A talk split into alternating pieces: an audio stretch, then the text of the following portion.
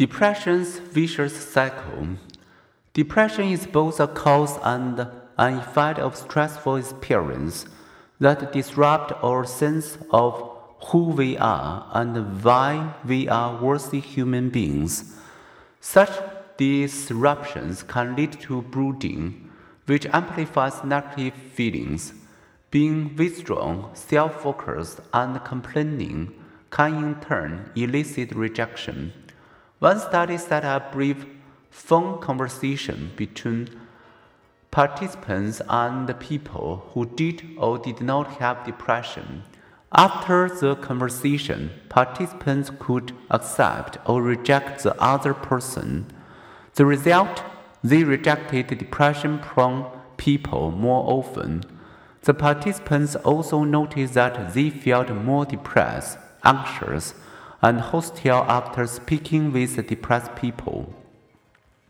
Indeed, people in the throes of depressions are at high risk for divorce, job loss, and other stressful life events, weary of the person's fatigue, helpless attitude, and lethargy.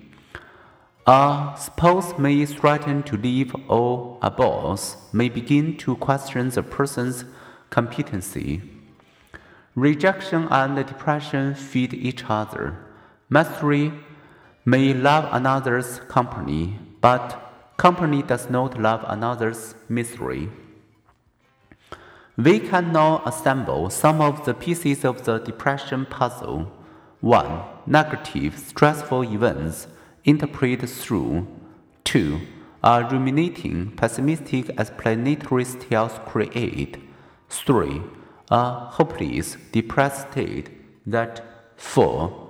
Hampers the way the person thinks and acts. This in turn fuels negative, stressful experience such as rejection. Depression is a snake that bites its own tail. None of us are immune to the dejection, diminished self esteem, and negative thinking brought on by rejection or defeat. Even small losses can temporarily through our thinking. In one study, researchers studied some avid Indiana University basketball fans who seemed to regard the team as an extension of themselves. After the fans watched their team lose or win, the researchers asked them to predict the team's future performance and their own.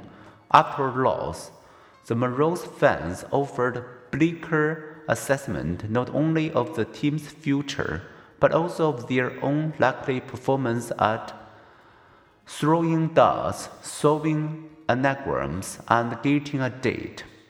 When things aren't going our way, it may seem as though they never will. It is a cycle we call all recognize. Bad moods feed on themselves. When we feel down, we think negatively and remember bad experience. Abraham Lincoln was so withdrawn and brooding as a young man that his friend feared he might take his own life.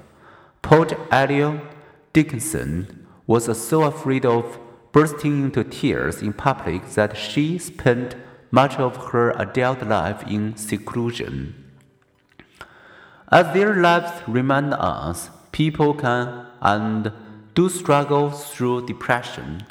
Most regain their capacity to love, to work, and even to succeed at the highest level